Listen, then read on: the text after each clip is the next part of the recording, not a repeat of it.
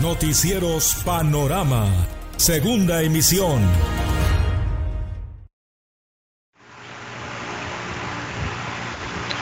Hola, ¿qué tal? Muy buenas tardes. Bienvenidos a Noticieros Panorama en su segunda emisión. Gracias por acompañarnos en esta tarde de viernes 17 de julio de 2020. Bueno, pues le vamos a presentar la información más importante que se ha generado en las últimas horas y desde luego pues relacionado con el fallecimiento del presidente municipal eh, Fernando Bautista Dávila quien, bueno, pues eh, lamentablemente la noche de ayer falleció eh, por el tema del COVID-19. Estuvo un buen tiempo internado en un hospital de la ciudad de Oaxaca, de, perdón, de Veracruz.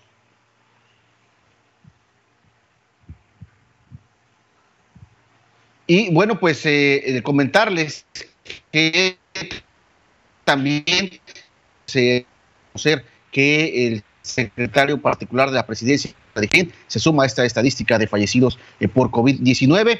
En la ciudad de Oaxaca, bueno, pues eh, comentarles que eh, pues el Tianguis se instaló nuevamente ahí en las inmediaciones del Polideportivo, luego de que pues estamos en semáforo color naranja, pero esto va a durar hasta el próximo domingo, porque el lunes Oaxaca regresa al semáforo rojo. Le voy a tener todos los detalles de esta y muchísimo más información que se ha generado en el transcurso de las últimas horas. Vamos a iniciar de lleno con la información que tenemos para ustedes en esta noche. Le decía, perdón, en esta tarde, y le decía que ayer por la noche, eh, alrededor de las nueve de la noche, empezó a circular la versión de que el presidente municipal Fernando Bautista Dávila había fallecido. Hubo mucho hermetismo eh, de, por esta situación, porque ya en otras dos ocasiones se había publicado algo similar en las redes sociales y el gobierno municipal, a través de las cuentas oficiales, pues lo había negado en estas dos ocasiones. Sin embargo, bueno, pues eh, todo se confirmó en una primera instancia porque el gobernador Alejandro Murat eh, pues, publicó un tuit en el que daba a conocer y confirmaba la muerte del presidente Fernando Bautista Dávila. Después, este tuit fue bajado. Esto generó muchísimo más confusión eh, por parte de la población, sí, porque pues pensaban que se trataba de una broma de mal gusto.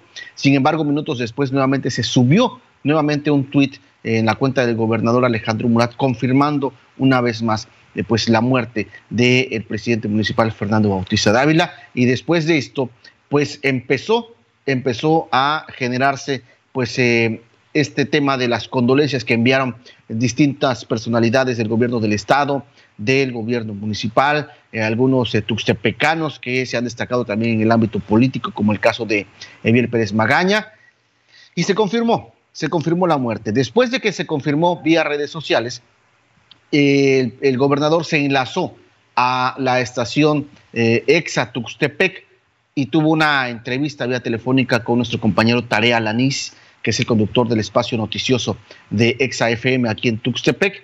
Platicó con él y ahí confirmó una vez más la muerte de Fernando Bautista Dávila. Así lo daba a conocer el gobernador en esta entrevista cortesía de Exa FM. Pues hoy es un día triste para Oaxaca.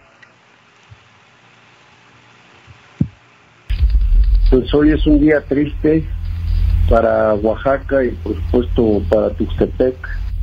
Eh, mis más sentidas eh, condolencias a todo el pueblo de Tuxtepec, a la cuenca, a los que conocieron a Fernando Dávila, pues era un hombre eh, comprometido con su pueblo, con su gente, y bueno, pues a su esposa, María Luisa, y a sus hijos, también este, mis eh, pues condolencias.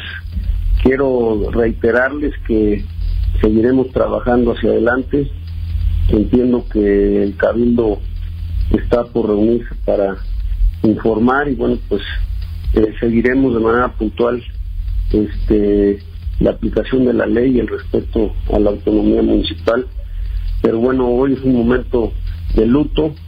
Para ello quería este, salir a compartir ese sentir con todo el pueblo de Tuxtepec, pero también reiterarles que no están solos, que aquí está su gobernador y que seguiremos trabajando por la grandeza eh, de Tuxtepec, como estoy seguro que Fernando eh, pues siempre tuvo como compromiso y convicción. Eh, debemos de eh, trabajar todos juntos en esta este, pandemia todos somos fundamentales el que uno use su cubrebocas en la vía pública cuida primero su vida, pero también cuida la vida de su vecino, cuida la vida de sus familiares, de sus hijos, eh, y es fundamental seguir las instrucciones que damos todos los días para evitar este tipo de situaciones tan lamentables en donde uno pierde la vida. Bueno, pues así se confirmaba en esta entrevista telefónica en ExaFM que el presidente municipal Fernando Bautista Dávila lamentablemente ya había eh, fallecido, ya era una eh, información oficial de hecho, fue oficial desde la primera ocasión en que se publicó este tuit que después fue bajado por el gobernador. El tema por el cual se bajó este tuit es porque estaba mal escrito el nombre del presidente municipal, eh, Fernando Bautista Dávila. El gobernador había puesto Fernando Dávila, aunque muchos así, así lo llamaban, ¿no? Así en el ámbito político, las personas se referían a Fernando Bautista Dávila ya sea como Fernando Dávila, como Dávila, el mote este que se le puso del rey del tequio, porque esto fue algo, eh, bueno, pues eh, que lo caracterizó durante estos años que estuvo al frente del gobierno municipal de eh, Tuxtepec. Eso fue, eso pasó ayer. Hasta ahí nos quedábamos y bueno, se llenas condolencias, ¿no? Por parte de distintos personajes del ámbito político y gubernamental del estado de Oaxaca, de la cuenca del Papaloapan y también de Tuxtepec, por supuesto. Y por la mañana se dio a conocer cuál va a ser el itinerario que se va a para este tema de recibir los restos de Fernando Bautista Dávila aquí en Tuxtepec, porque, bueno, pues el presidente municipal, como usted sabe, falleció en la ciudad de Veracruz, donde estuvo internado eh, desde el pasado 16 de junio, de acuerdo a un documento que se, se publicó en algunas, eh, en algunas plataformas donde pues eh, se daba a conocer la situación de salud que tuvo el presidente municipal Fernando Bautista Dávila. Y bueno, pues la información es la siguiente. Luego del fallecimiento, eh, se espera la llegada del cuerpo aquí a Tuxtepec a alrededor de las 4 de la tarde, de acuerdo a una eh, calendarización o a una cronología que se hizo. A las 4 de la tarde se tiene contemplada la llegada de los restos de Fernando Bautista Dávila. Ahí en el puente Caracol va a ser recibido estos restos eh, por parte pues, de familiares y de las personas que vayan a acudir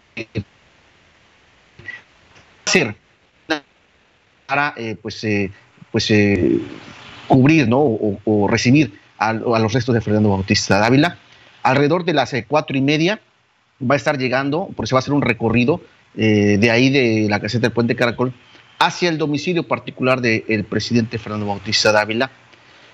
Ya ahí, alrededor de las cuatro y media, bueno, pues va a haber pues solo acceso a sus familiares para que, bueno, pues ahí se le haga un rosario o un rezo o eh, pues eh, estas ceremonias que se acostumbran a hacer a los, a los difuntos, alrededor de las 7 de la tarde, alrededor de las 7 de la tarde, van a salir hacia el Palacio Municipal. Van a salir de la casa del presidente, se van a ir hacia el Palacio Municipal. Ahí están citando al personal que labora en el ayuntamiento para eh, pues, despedir, dar el último adiós a Fernando Bautista Dávila, presidente municipal de Tuxtepec. Ahí van a estar concentrados, ahí se va a hacer este tipo de eh, despedida, pero están señalando que en ningún momento, en ningún momento el féretro se va a bajar de la carroza. Nadie se va a poder acercar porque se van a seguir los protocolos COVID. Alrededor de las siete y media de la noche van a salir hacia el Panteón Municipal, el Jardín de los Sueños, que está a unos metros del Palacio Municipal. Ahí, eh, pues a esa hora pues van a hacer la inhumación de los restos de Fernando Bautista Dávila y bueno, pues no va a haber acceso, no va a haber acceso a ninguna persona al Panteón Municipal porque va a ser sepultado bajo los protocolos COVID. Este es el itinerario que se va a llevar a cabo eh, por parte de eh, los familiares para eh, despedir, dar el último adiós a Fernando Bautista Dávila. El único, así por decirle, por llamarle, el único homenaje público que se le va a hacer en estos, en estos momentos, pues es esta valla que se va a formar en la caseta del puente Caracol para recibir para recibir los restos. No va a haber, no va a ser velado, eso es muy importante también en esta información. No se van a velar los restos de Fernando Bautista Dávila eh, para pues, evitar el tema de los contagios. COVID, que por cierto, Tuxtepec está muy alto en cuanto a contagios. Así va a ser el itinerario que se va a llevar a cabo eh, ahora que lleguen los restos de Fernando Bautista Dávila, programada para las 4 de la tarde que hagan su arribo a la caseta del Puente Caracol. Están citando unos minutos antes a las personas que quieran llegar y, eh, bueno, pues eh, realizar esta, esta situación eh, para, bueno, pues para recibir los restos de Fernando Bautista Dávila. Así va a ser, así va a ser.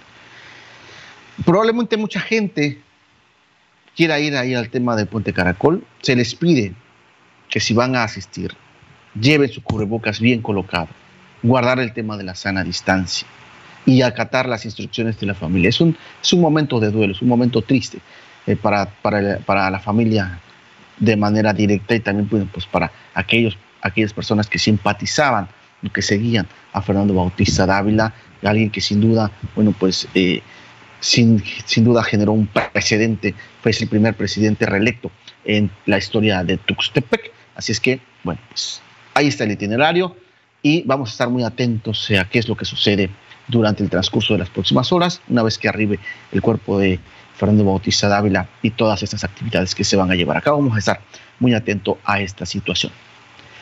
Y bueno, pues eh, hoy por la mañana también, eh, ya un poco más eh, tranquila, un poco más relajada, asimilando un poco más el tema del fallecimiento de Fernando Bautista Dávila, bueno, pues su esposa, la presidenta del DIF, la señora María Luisa Vallejo, bueno, pues dio una, un emotivo mensaje a través de las redes sociales en donde pues, bueno, pues ella de esta manera se despide de eh, su esposo y padre de sus hijos. El eh, mensaje dice, dice lo siguiente.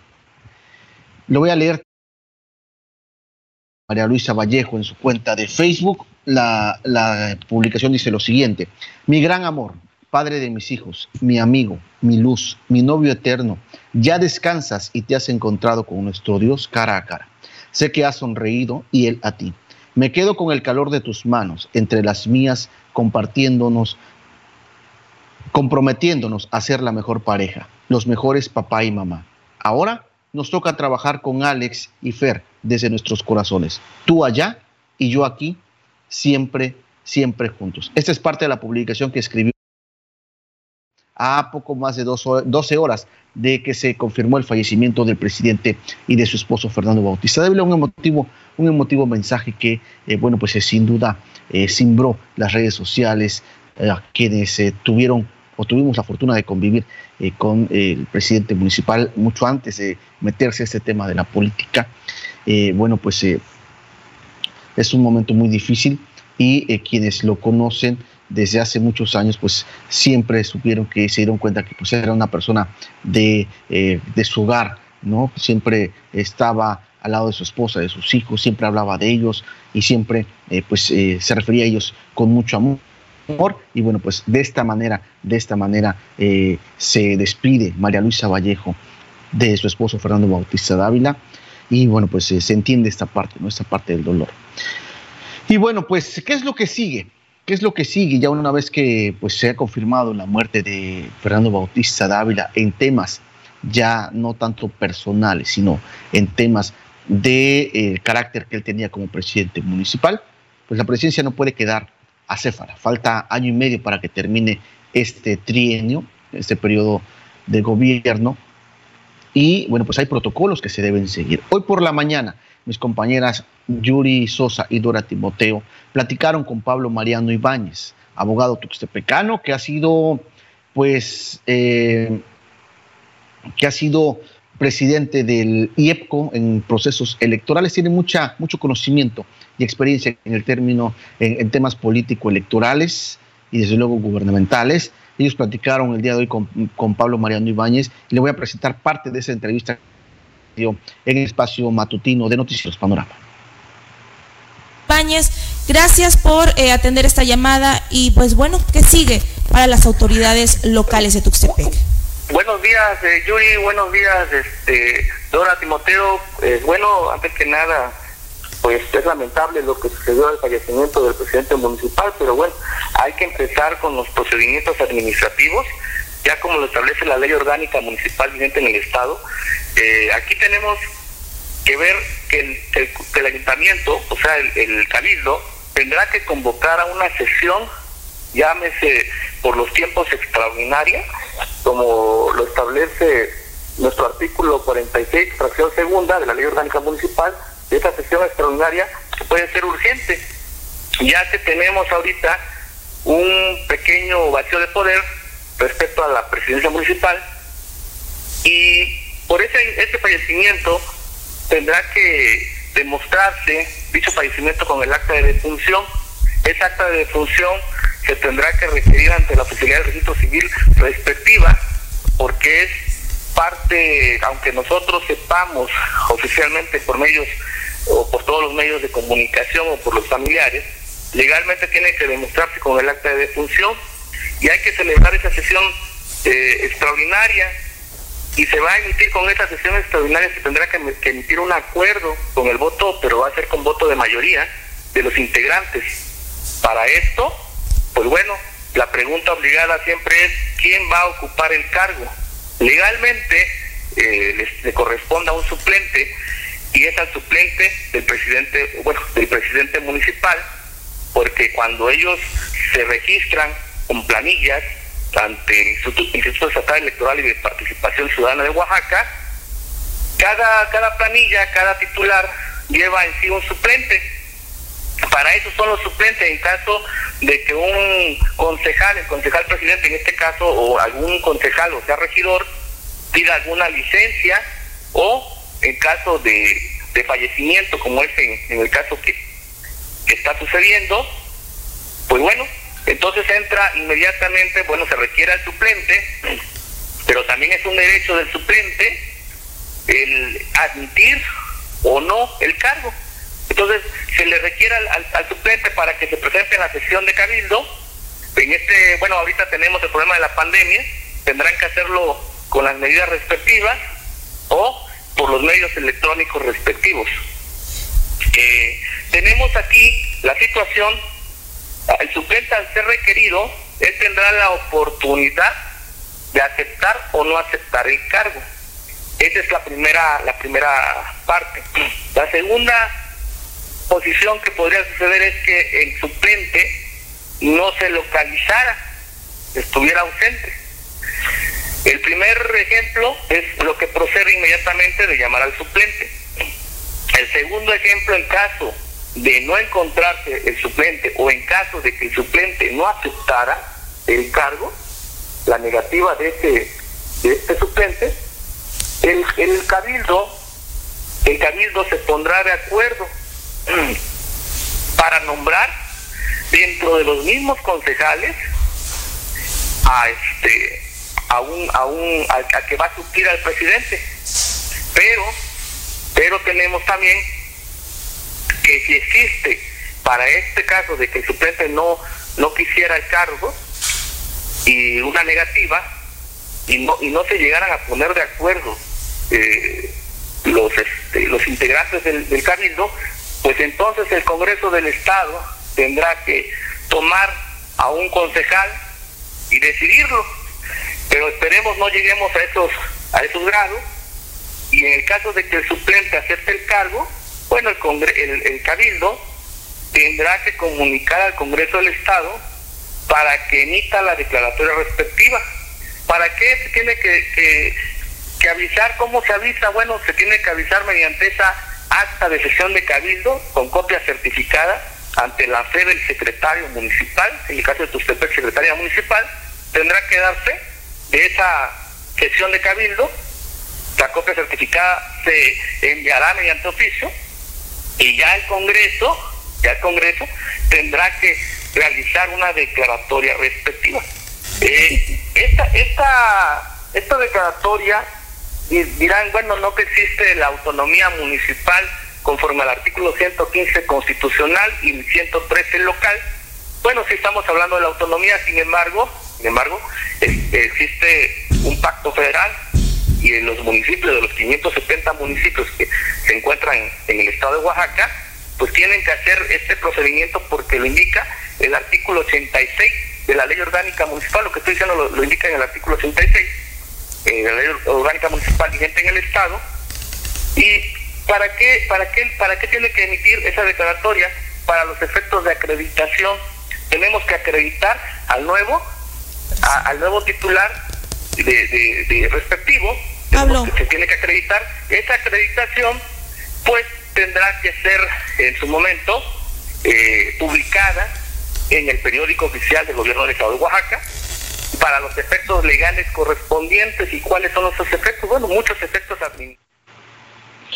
Bueno, pues esta parte de la entrevista que dio Pablo Mariano Ibáñez, quien ha sido en algunas ocasiones integrante de eh, consejos distritales, consejos municipales del IEPCO, cuando son las, eh, las elecciones para diputados locales y presidentes municipales, un hombre con eh, pues mucha experiencia en este en estos ámbitos ¿no? de, los eh, términos políticos electorales. Y bueno pues ahí lo dice claramente. Se va a llamar al suplente de Fernando Bautista Dávila. Se le tiene que contactar porque esa es la primera instancia. Así lo marca la ley orgánica y la ley electoral del estado de Oaxaca. Se le tiene que llamar al suplente.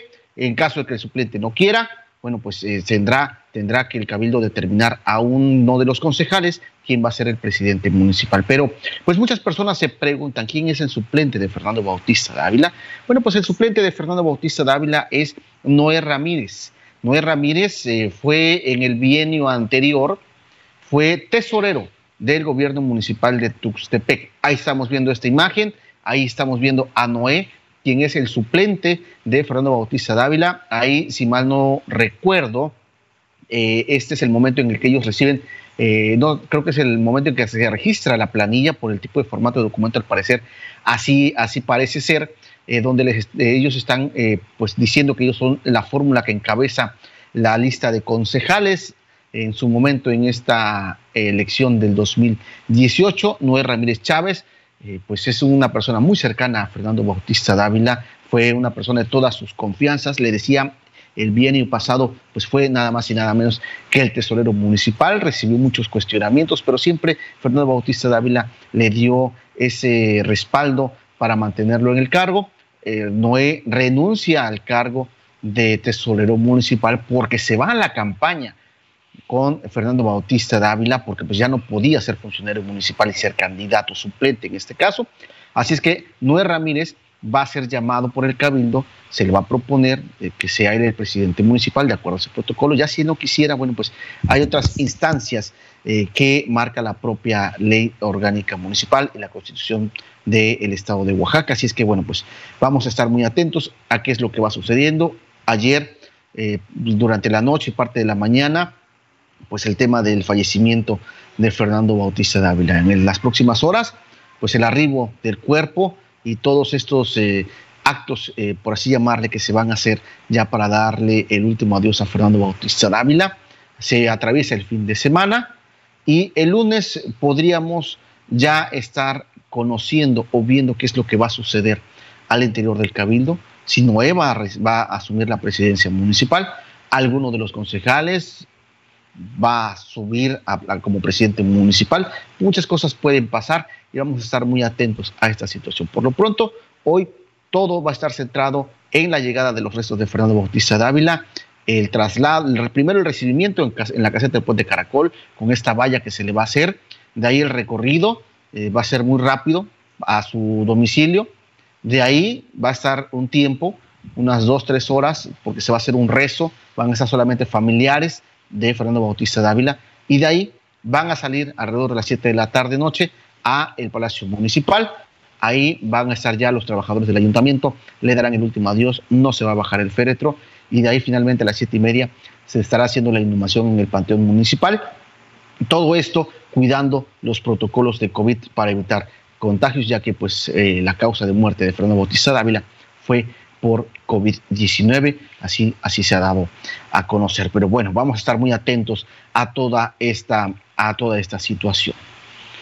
Y Fernando Bautista Dávila se suma a la lista de, funcionarios eh, que de eh, algunos presidentes municipales que también lamentablemente han perdido la vida contra el COVID-19. Y bueno, pues eh, quien también se suma a esto, pero bueno, él es secretario, fue secretario particular del presidente de Huautla de Jiménez, estoy hablando de, eh, bueno, pues eh, que en este municipio de la zona Mazateca dio a conocer que el secretario particular del presidente, eh, me refiero a Sergio Calvo Guerrero, que es el nombre del secretario particular del presidente, falleció el día de hoy por complicaciones de COVID-19. El funcionario municipal estuvo internado en un hospital de la ciudad de Oaxaca, en donde pues lamentablemente no logró recuperarse. Esta información se dio a conocer por parte de la autoridad de Huautla de Jiménez en sus redes sociales.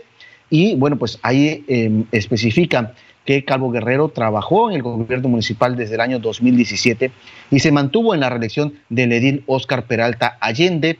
La muerte del secretario particular, le decía, se suma a esta lista de funcionarios públicos, de servidores públicos que se han contagiado por COVID y que lamentablemente pues no han logrado, no han logrado vencerlo. Y pues aquí en, caso, en el caso de Tuxtepec, pues tenemos eh, recientemente ¿no? este fallecimiento del presidente municipal Fernando Bautista Dávila. Así es que pues es lo que se tiene hasta el momento en estos asuntos por el fallecimiento del presidente municipal de Tuxtepec. Vamos a la pausa, enseguida volvemos con temas COVID. Una de la tarde con 41 eh, minutos. Bueno, pues antes de continuar con información, eh, voy a permitirme leer algunos comentarios que nos están dejando en la transmisión en nuestras plataformas digitales. escribe eh, Sorquercito eh, Luis Merino Mejía dice, y van a mandar autobús para ir al velorio de Dávila. No, a ver, velorio, ya lo dijeron en esta información que le dimos a conocer. Eh, Liz Soto de Limón escribe, entristece esta lamentable pérdida porque era un presidente muy querido por los sucepecanos, pero que esto sirva de ejemplo para darle seriedad al COVID-19. Nadie está exento de contagiarse y morir si no tomamos las medidas con responsabilidad. Descanse en paz el señor Fernando Bautista Dávila. Mis condolencias a su familia.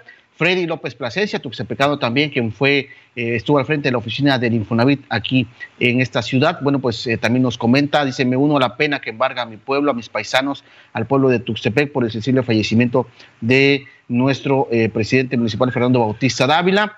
Mis sinceras condolencias a la familia. Aquí le responden a este comentario que leímos en una primera instancia.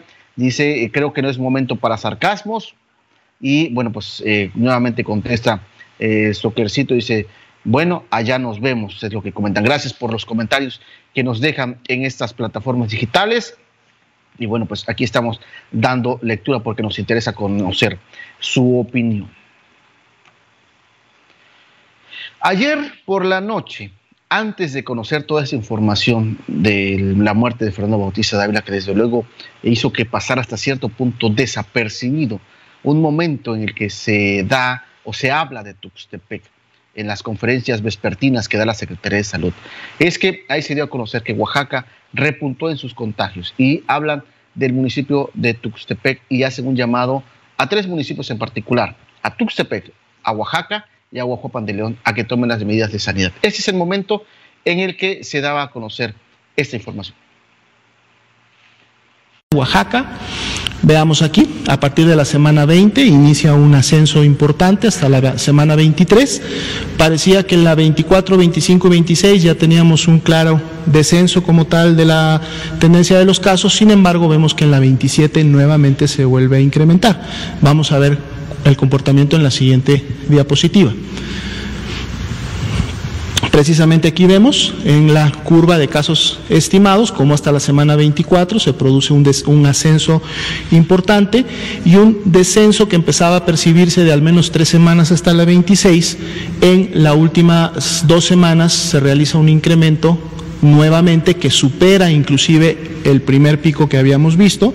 Vamos a ver si esto se constituye eh, en lo que pudiera ser también un rebrote en el estado de Oaxaca, más 18% fue el incremento de las últimas dos semanas. Vemos una estabilidad en la curva de los recuperados, donde no ha habido cambios prácticamente, una meseta en las últimas tres semanas y inclusive aquí podemos ver un incremento en la presentación de las defunciones estimadas, más 11% es en este caso el cambio de la 26 a la 27. Veamos los municipios que han contribuido a estos cambios. La siguiente diapositiva.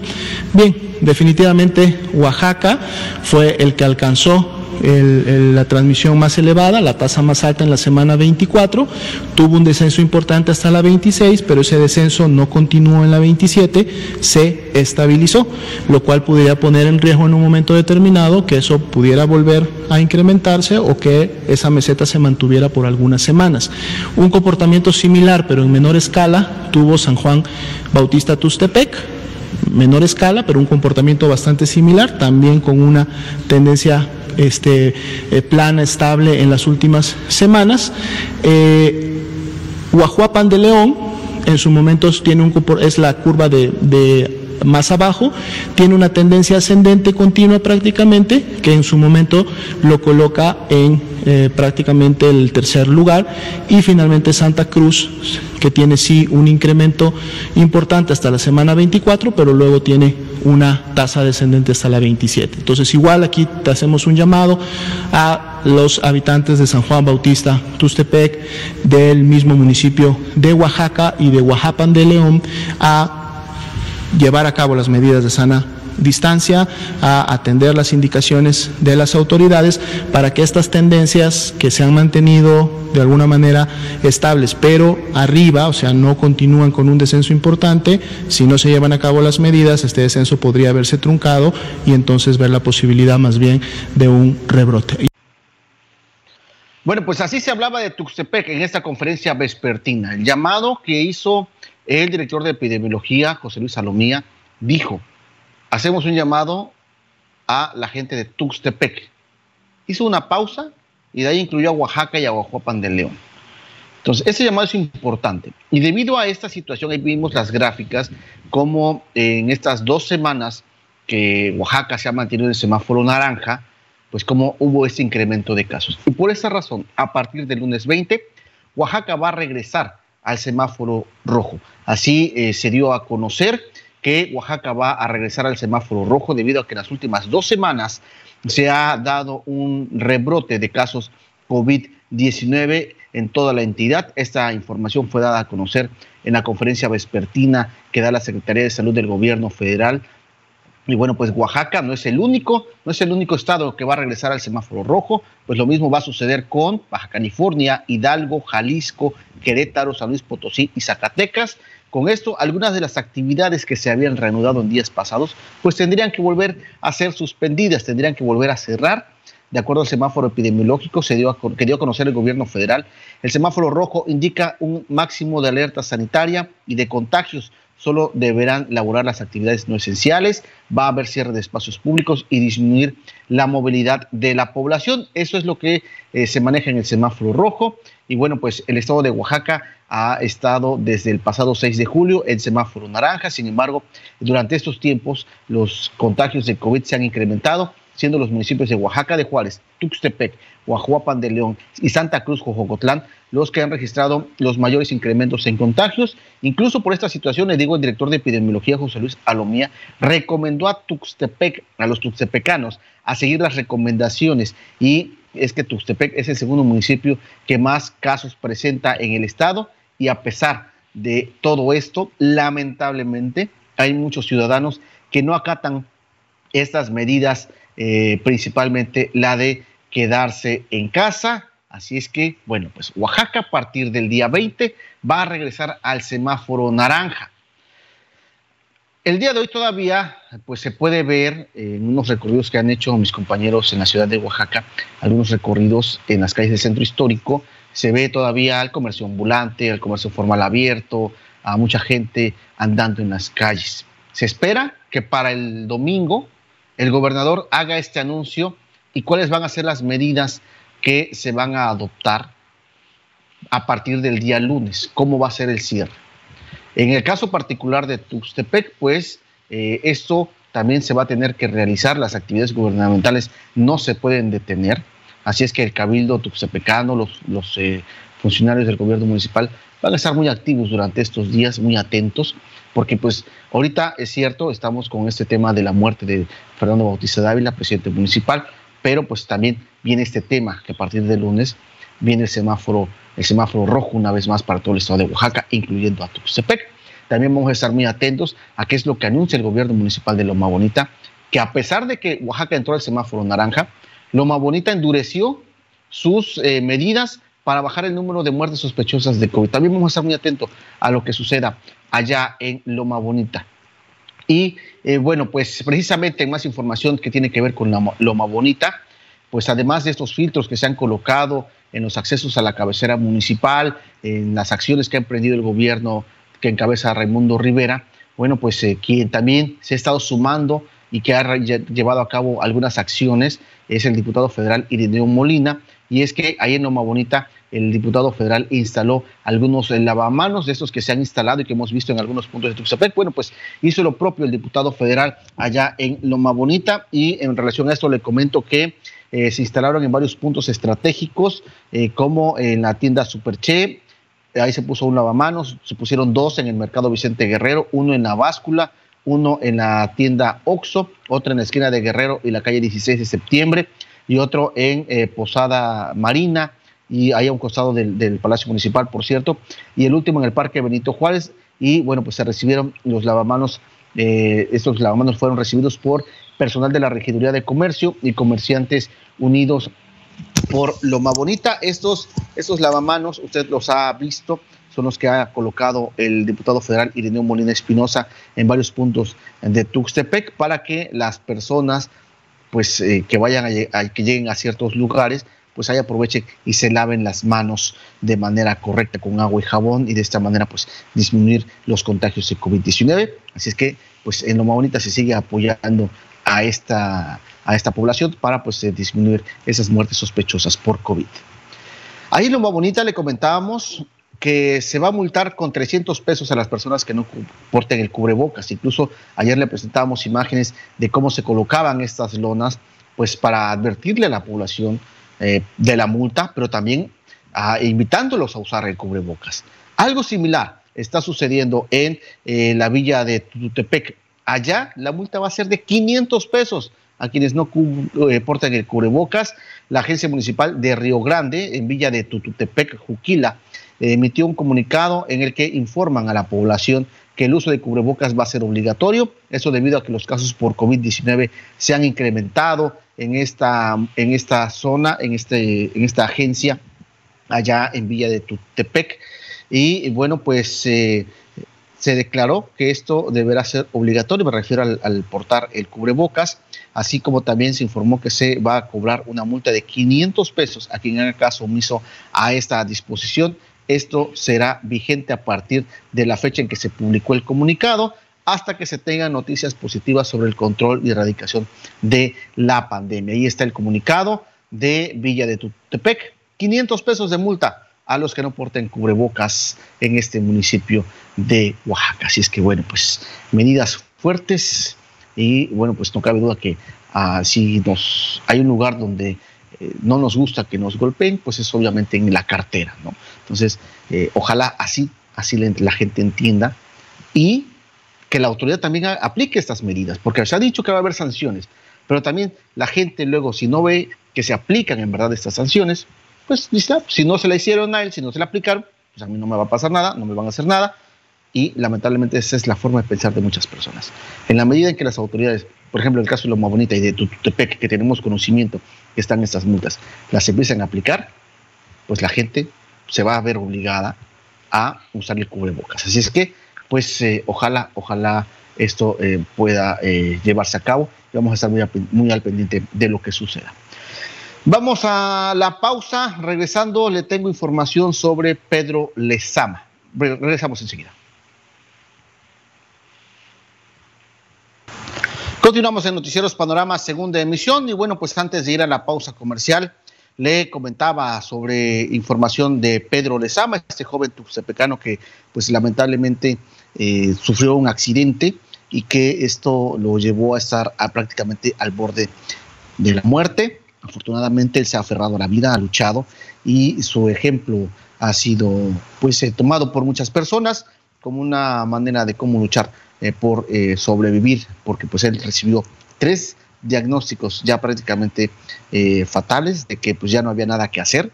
Él se siguió aferrando a la vida y actualmente pues ha ido evolucionando de manera muy favorable en su estado de salud. Recientemente fue sometido a su séptima operación, se está recuperando y bueno pues eh, gracias a, la información de mi compañera eh, Yuri Sosa, que tuvo la oportunidad de platicar con los padres de Pedro Lezama, bueno, pues se dio a conocer que va a salir del hospital del centro médico La Raza, pero no es, se empezó a manejar como un tema de que lo estaban dando de alta, pero no es un, no es un alta como tal.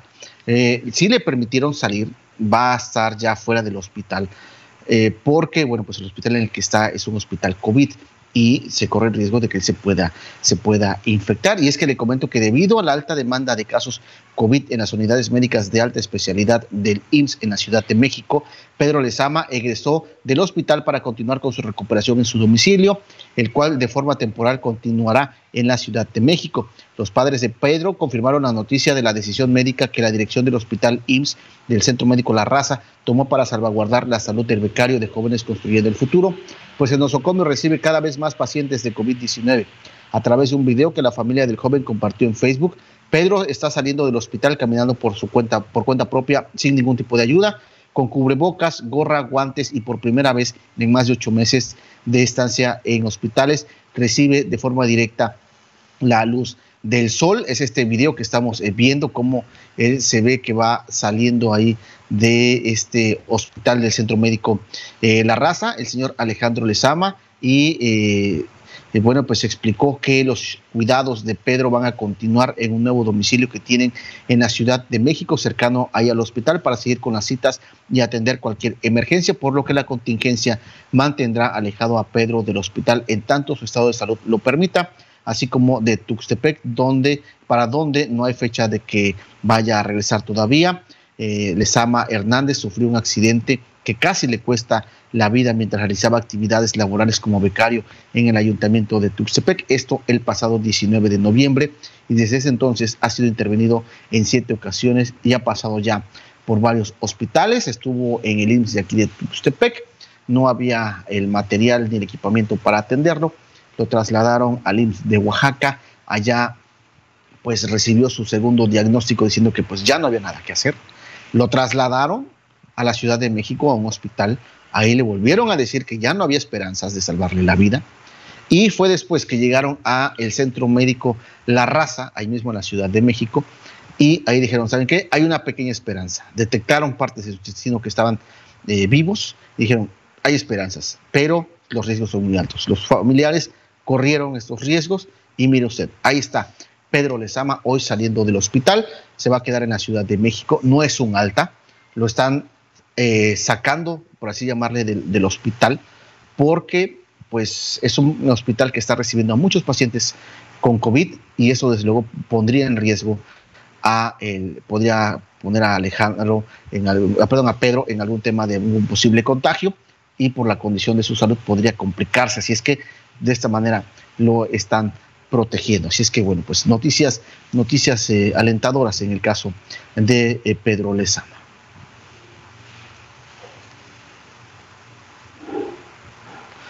Y bueno, pues ayer por la noche, eh, prácticamente ya en la madrugada, prácticamente en la madrugada de este viernes, pues cayó una fuerte tormenta aquí en Tuxtepec. Hubo algunos daños, uno de ellos es un árbol que cayó eh, pues en unas calles del casco urbano de Tuxtepec y que esto dejó sin luz a varias viviendas. Ahí está usted viendo esta, esta imagen impresionante de este árbol, de cómo cayó eh, sobre esta, en esta casa, ¿no? un árbol se ve bastante, es bastante, bastante grande.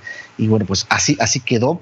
Y le digo que esto fue ocasionado por la lluvia de la madrugada de este viernes y ocasionó la caída de este árbol en la calle Reforma, dejando sin luz a las colonias La Piragua, a la colonia La Piragua aquí en Tuxtepec, ese árbol que se encuentra entre Arista y Zaragoza derribó un poste de energía eléctrica que desde las 2 de la madrugada dejó sin luz a los vecinos que viven en esa zona. Al momento, pues no hay paso entre el Parque La Piragua y el Puente Moctezuma debido a los trabajos que se están realizando para retirar este árbol. Aunado a esto, algunas eh, carpas de los eh, boleros ubicados en el malecón también se volaron sin que representen más daños en el municipio de Tuxtepec. Es hasta el momento el balance de los daños que se tienen por esta lluvia, por esta tormenta que cayó la madrugada de este viernes. Y bueno, pues ¿qué pasa en la ciudad de Oaxaca? Vamos a la ciudad de Oaxaca. Allá eh, es eh, la tercera ocasión que se documenta un conflicto que existe entre la organización 14 de junio y eh, algunos comerciantes ambulantes. Esto se ha generado porque algunos comerciantes pues decidieron dejar la organización 14 de junio, este frente 14 de junio, decidieron dejarlo, salirse y la organización está diciendo que los espacios donde están esos puestos ambulantes le pertenecen a la organización. los ambulantes dicen, no, pues yo lo estoy trabajando, no te lo puedo dejar. Entonces, ese es el conflicto. Se ha dado en algunos momentos eh, intentos de desalojo, ha llegado la fuerza eh, policíaca para pues eh, contener los ánimos. Ese es el reporte de mi compañero Luis Jerónimo, perdón, de mi compañero Mario Romero, que llegó a ese punto donde se estaba generando este conflicto y aquí está su reporte. Era tu esposo, tu marido, yo que sé que sea. El señor Franco Flores. Es que se murió del espacio. En un tiempo se le llamó a colaborar al señor con, con la 14 y pues fueron muchas quejas que, que en contra de él al cual entonces por eso fue que, que pues, se decidió hacerlo a un lado hasta que hubiera una asamblea y el señor se presentara para arreglar su situación, tanto de este espacio como de otras Lo quieren tener a la fuerza trabajando. Pero como el señor no se presenta, no se presenta, nosotros no sabemos. El... La verdad no, ni conozco a este señor. ¿Por qué? Porque nunca he estado trabajando con ellos. Pero ellos me mandan a, a, a su coordinador que me siga las cuotas, que me multan si no voy a los precios, si no, si no hago actividades con ellos. Yo la verdad no, nunca he querido. Ellos no, saben. Entonces ya no perteneces a la No, yo ya no Pero este espacio pertenece a esa organización. Sí, a ver, El espacio es de la organización. Eso es lo que están señalando.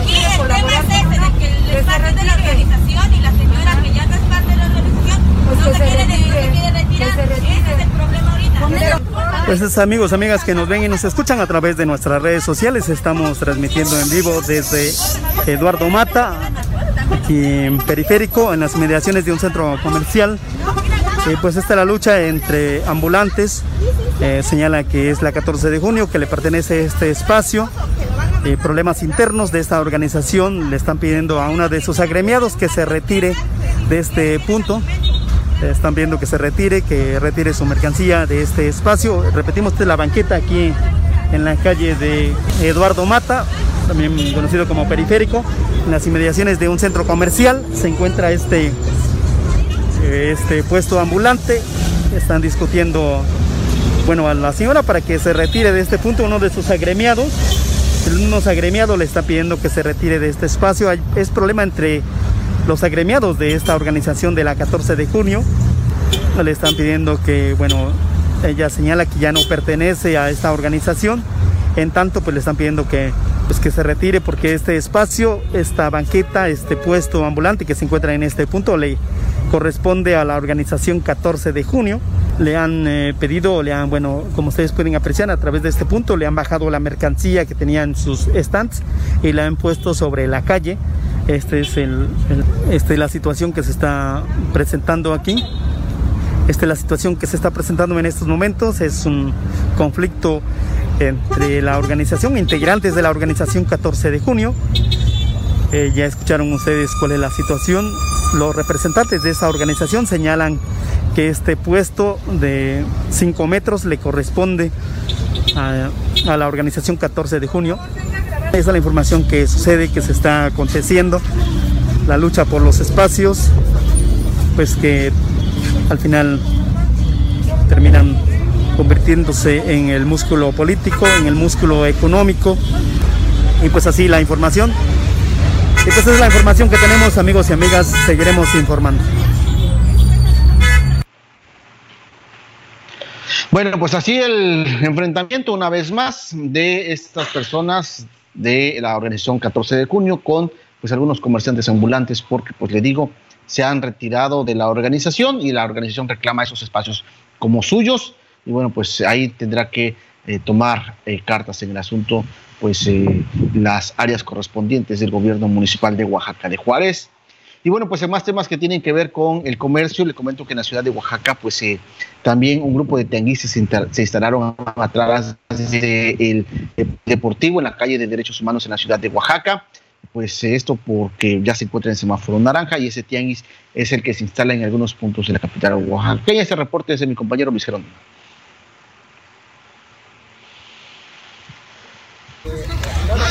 Pues qué tal para nuestros seguidores en las redes sociales. En este momento nos encontramos aquí sobre la calle de Derechos Humanos donde se instala cada viernes este tianguis. Vemos este cartel que se encuentra aquí. el cual como parte de las medidas sanitarias que tienen es el lavarse las manos antes de ingresar a este tianguis. En este momento pues vemos que son alrededor de unos 50 puestos los que se encuentran en esta zona y vamos a platicar con uno de los dirigentes de esto. ¿Qué tal? Buen día, pues si nos puede platicar acerca de lo que de este tianguis que se ha colocado nuevamente aquí en Derechos Humanos.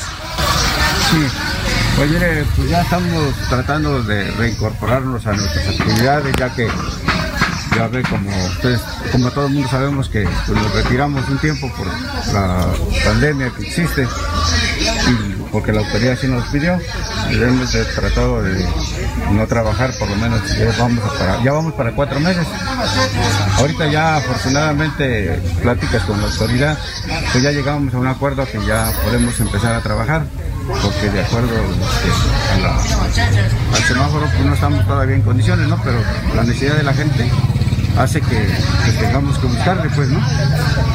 ¿Cuántos están trabajando? ¿Qué, porcentaje? Pues mire, habemos varias organizaciones acá. Eh, a lo mejor, si mucho, hay que serán unos 50 puestos en total, pero en realidad somos como 600 por eh, por todas las organizaciones, ya que habemos cuatro o cinco organizaciones acá trabajando, pero ahorita no vino, no, vino la mayoría, pues. Pues bien amigos, como vemos ya aquí hay varios de los puestos, como hemos escuchado, él dice que son alrededor de 50 puestos los que se encuentran instalados en este momento aquí sobre la calle de Derechos Humanos. Efectivamente, podemos puestos que no son esenciales, como son de cremas, cosméticos, ropa, calzado, y algunas otras cosas que no pueden ser de primera necesidad, sin embargo también vemos algunos puestos de comida aquí en la zona. Son pocos los puestos que vemos. El día martes pasado en la colonia Reforma vimos una mayor cantidad de puestos ambulantes, en esta ocasión vemos menos y como dice él, dirigente que pues están organizándose para que algunos puedan vender en un día y otros más en el siguiente día de tianguis. Esto para, para asegurarse de que todos puedan vender sus productos y puedan reactivar su economía de cada uno de los ambulantes. Y como les hacíamos mención al inicio de la transmisión, pues usted viene al tianguis y aquí han colocado este tambo con agua y jabón para que usted se pueda lavar las manos si así lo desea. Si usted puede, quiere y puede traer gel antibacterial, lo puede hacer lo que sí les recomendamos es que cada uno de los que vengan a los tianguis o que salgan de su casa pues deben de cargar un cubrebocas.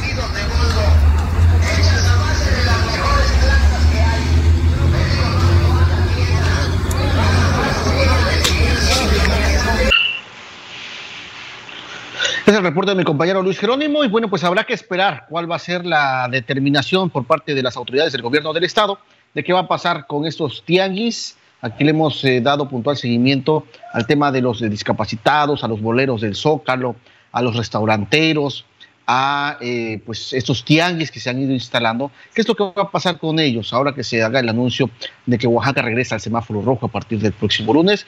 En teoría o en la práctica, y en la práctica sí debería ser, no deberían instalarse estos tianguis eh, y regresar a como estábamos anteriormente. ¿sí? Y bueno, pues habrá que esperar cuál es, qué es lo que dice el gobierno del estado y cómo lo van tomando estos sectores. Y esta va a ser también parte de nuestra nueva normalidad. Va a haber semanas en las que estemos probablemente más adelante en semáforo amarillo, más relajados. De repente subamos a semáforo eh, eh, rojo y tendríamos que volver a regresar.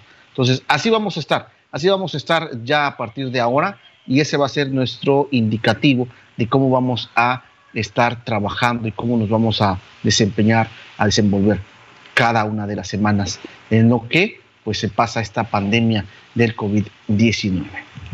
Y bueno, pues comento que antes de despedirnos, eh, pues nos están comentando que pues tenemos reportes de que el cuerpo de Fernando Bautista Dávila ya ha salido del puerto de Veracruz con dirección hacia Tuxtepec. Le digo, se tiene contemplado el recibir eh, a la carroza con los restos del, del presidente municipal a las 4 de la tarde en la caseta del Puente Caracol. Para ello, lo invito a que se mantenga informado a través de nuestras plataformas digitales y también en nuestro portal www.tvbus.tv,